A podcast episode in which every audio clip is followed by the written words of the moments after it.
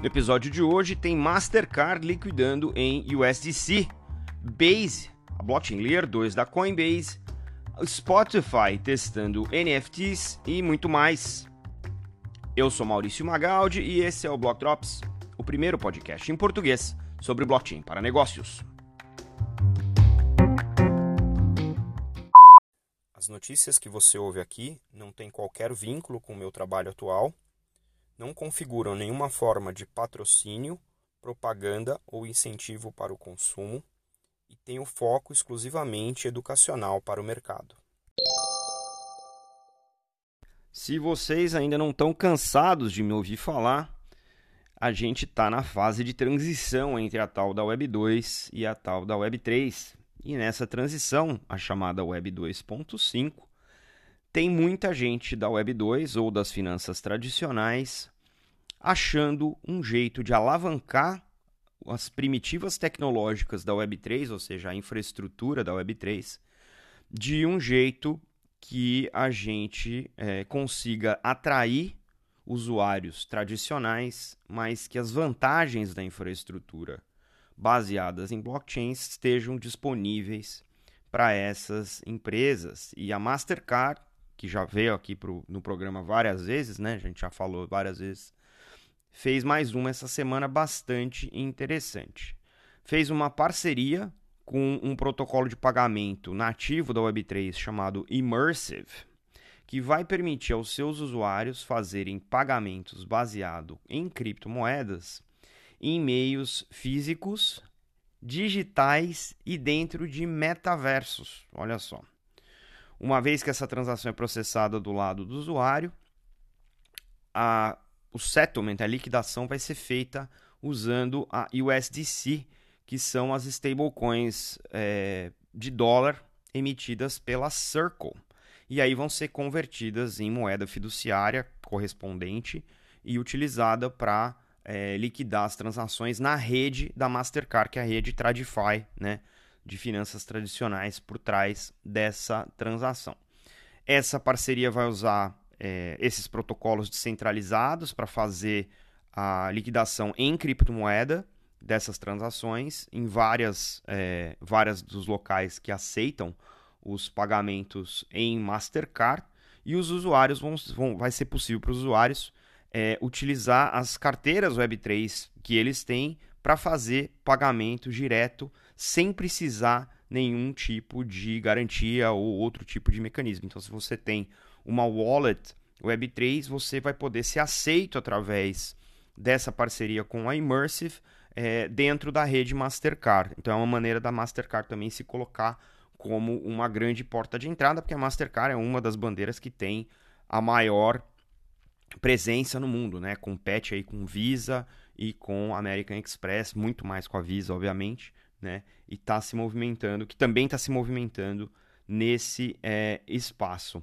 é, de fato é um jeito de você atrair Web3 natives, né, os nativos da Web3, para dentro de outros negócios que talvez eles não pensassem em usar os seus saldos em criptomoeda, mas também é um jeito de comércios e negócios que são Web2 nativos atraírem esses é, clientes ou potenciais consumidores né, para participar do seu negócio, para fazer negócio utilizando esses saldos. Então, até algum tempo atrás era muito comum a gente falar que a pessoa era crypto rich e fiat poor, né? Que ela era rica em cripto e pobre em dinheiro tradicional, e isso gerava uma barreira de utilização daqueles saldos.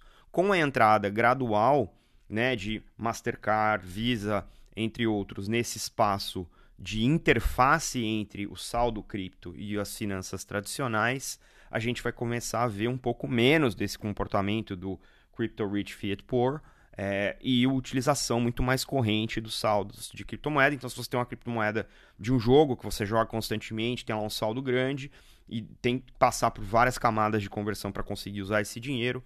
Agora, com esse tipo de serviço que as bandeiras estão oferecendo, nesse caso aqui a Mastercard com a Immersive, é, fica muito mais simples de você consumir teve recentemente a parceria da Mastercard com a Binance, chegando no Brasil também para permitir o uso de saldo cripto, né? E outras bandeiras fazendo o mesmo. Então, é, é uma tendência que a gente está vendo e isso vem endereçar a, uma das principais dificuldades que a Web3 ainda impõe aos seus usuários, que é a experiência do usuário, né? Ainda é um trabalho de engenharia você usar de maneira muito natural, porque não é muito intuitivo, né?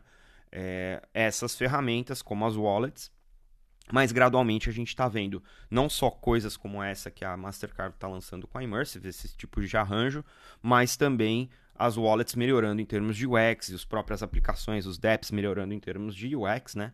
Para que a gente consiga gradualmente trazer mais gente para essa criptoeconomia de um modo que não seja necessário você ter um, um doutorado duplo em engenharia para conseguir ler o que está escrito em um hash. Quem acompanha o Block Drops Podcast há mais tempo já me ouviu falar bastante das tais Layer 2, né? as blockchains de segunda camada, que são uma ferramenta de escalabilidade para as blockchains de primeira camada. Né? E essa é uma arquitetura muito é, comum hoje em dia no ecossistema Ethereum. Ethereum, a mainnet é uma primeira camada e tem várias outras é, layer, layer 2, né, as segundas camadas, as mais famosas, né, Polygon, Optimism, Arbitrum, né, e que tem atraído é, vários é, usuários em volume, desenvolvedores, não só porque é mais fácil você conseguir mais escalabilidade com programas que você escreveu para a rede Ethereum, porque o compilador é igual, é, é o mesmo, é compatível, é, mas também porque você tem custos mais baratos para você usar a rede, né? então você paga menos gás e você tem outros incentivos como mais transações por segundo, latência menor, etc. Então isso facilita para quem está pensando em modelos de negócio que precisam dessas características e essas segundas camadas, elas é, no final elas fazem um roll-up, né? elas, elas entregam uh, um, um compilado dessas transações que são registradas na segunda camada, na primeira camada, que é sim a Ethereum Mainnet. E essa semana o, o, ecossistema de Layer 2 da Ethereum foi abalado por uma notícia, que é uma notícia bacana, que a Coinbase, a principal exchange de cripto dos Estados Unidos, né, uma das principais players globais aí, é, tem ações listadas em bolsa, etc., é, anunciou é, o lançamento de uma blockchain de segunda camada no ecossistema Ethereum chamada Base, que vai ser construída ou está sendo construída usando é, o stack tecnológico, né, a, a, os componentes tecnológicos da rede Optimism, que é, um, é, por si mesmo uma segunda camada da rede Ethereum. E a ambição aqui é criar um, uma blockchain de segunda camada padronizada, que seja modular que faça é, um, o roll-up, né, independentemente do método, é, baseado né, no conceito de super chain. E a Coinbase deixa muito claro que não pretende emitir um token para essa blockchain, ou seja, não vai ter nenhum tipo de incentivo né, para adoção, a não ser a facilidade de uso e o fato de estar tá sendo é, pancada, entre aspas, pela, uh, pela Coinbase, por esse grande é, player do mercado. É, os desenvolvedores que quiserem começar a mexer nisso já podem, já tem uma, uma versão dessa rede em, em testnet, ou seja, um ambiente de teste para essa rede, e pode acessar usando uh, o site embase.org. O motivo pelo qual a Coinbase está botando no ar isso é porque ela entende que é, conforme os protocolos, né, as camadas mais básicas da arquitetura técnica de um mercado ou de uma tecnologia são sedimentados, as camadas superiores, né, a infraestrutura que vem nisso, a interface de consumo, as aplicações que usam essas interfaces vão ganhando mais acesso pra, por mais gente. E como a Coinbase gostaria de fazer, né, como várias empresas no ambiente Web3, o onboarding, né, trazer mais é, o próximo bilhão de usuários para a criptoeconomia global, ela entende que nessa, nesse desenho dessa arquitetura conceitual da criptoeconomia cabe uma blockchain de segunda camada que tenha é, uma expertise de ter um grande player por trás, ajudando de maneira de código aberto. Então, isso tudo aqui vai ser open source para construção né, e deploy dessas aplicações. Né? Então vai ser, vai respeitar todos os padrões da Ethereum, vai ser é, EVM, né? a Ethereum Virtual Machine, que é o ambiente de execução é, e compilação é, da, do Ethereum, vai fazer é, rollup para Layer 1, vai registrar de maneira escalável em Layer 2. E achei curioso né, que muitos de, muitas dessas uh, opções que, que a Coinbase fez para a Base, elas sejam, uh, de certa maneira, ainda controversas, né, do ponto de vista de você ter o que a gente chama de Optimistic Rollup e não um ZK Rollup. O Optimistic Rollup ele depende né, de, de, de uma latência do ponto de vista de finalização ou finalidade das transações que o ZK é, não exige, o ZK é muito mais ágil nesse sentido, mas o ZK está chegando agora, a gente até comentou sobre a Polygon fazendo o ZK VM semana passada. Então vamos entender um pouquinho mais como é que a Base vai se assentar nesse ecossistema, mas é um belo avanço e se você está interessado em construir, talvez essa, essa seja a sua primeira parada.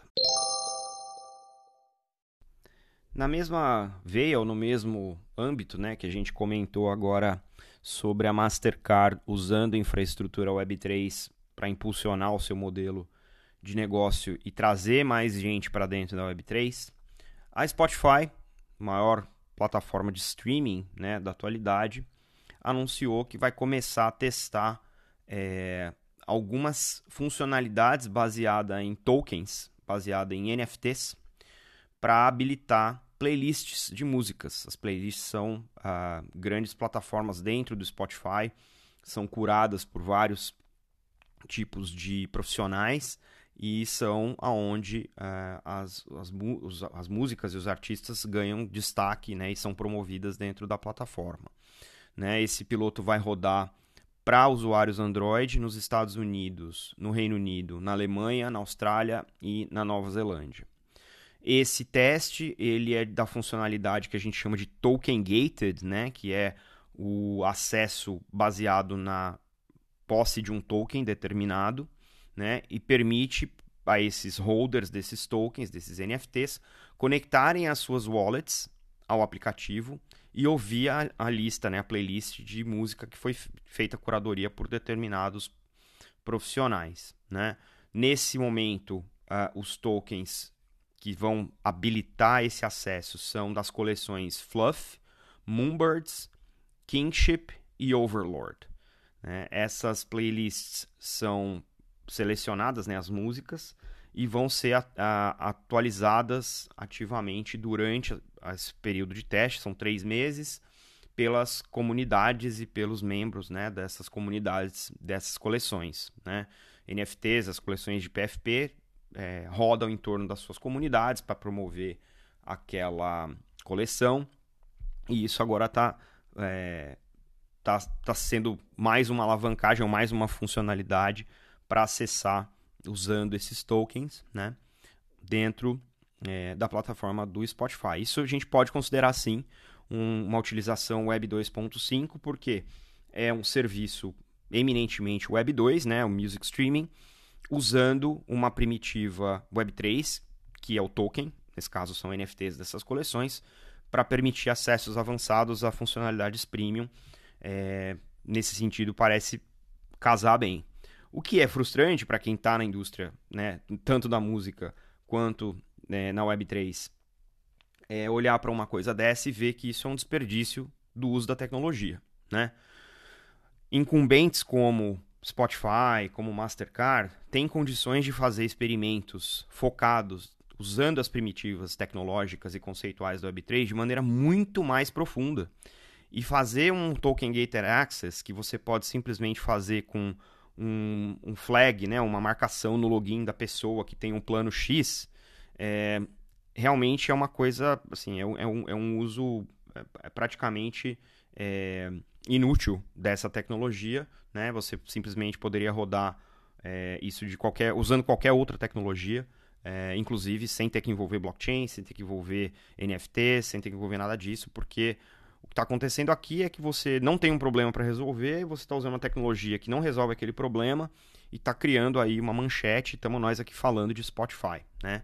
Acho que a Web3 tem outros projetos muito bacanas de música e de mídia, utilizando as primitivas tecnológicas e conceituais, fazendo coisas muito mais bacanas e que, de certa maneira, ameaçam muito mais né, a hegemonia ou quase monopólio aí do Spotify no mundo do streaming é, de outras maneiras. Né? Você tem é, a própria matéria que está aí no link cita Áudios, que é uma plataforma de streaming Web3 que remunera os usuários que ouvem as músicas.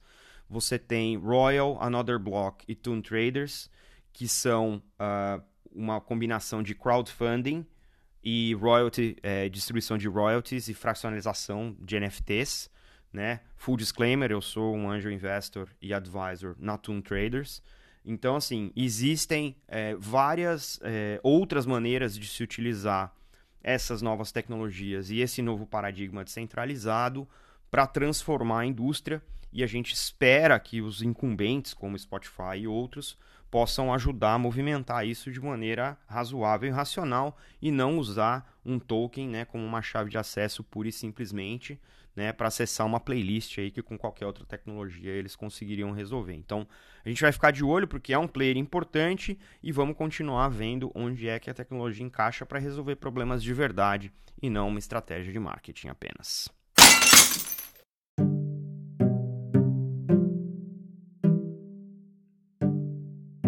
E numa semana cheia de notícias, tem muito mais. A Square Enix anunciou que vai desenvolver games na Polygon.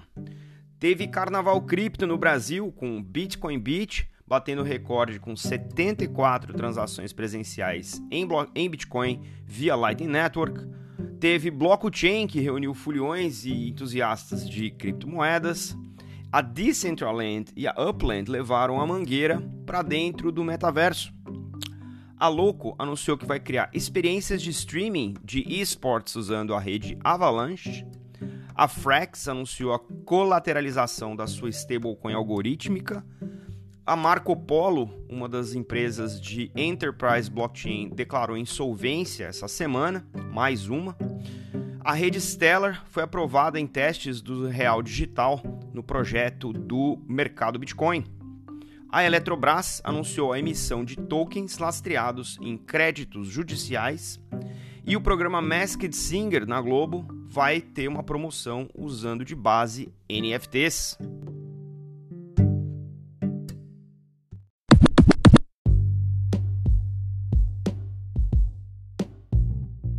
Você pode ouvir o Block Drops Podcast através do Anchor FM, Spotify, Google Podcasts, Apple Podcast, Febraban Tech e Colab. Entre em contato conosco através do Instagram, Block Drops Podcast, do Twitter em Block Drops Pod e pelo e-mail blockdropspodcast@gmail.com.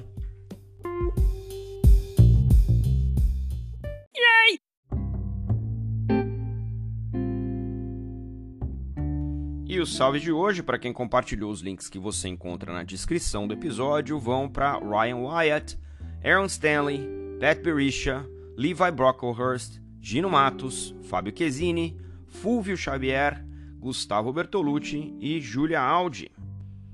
Acompanhe os meus conteúdos em inglês em bi.elevenfs.com e me sigam lá no Lens, blockdrops.lens. Não se esqueça de deixar aí as estrelinhas no seu tocador favorito. A gente fica por aqui. Stay rare, stay weird. LFG.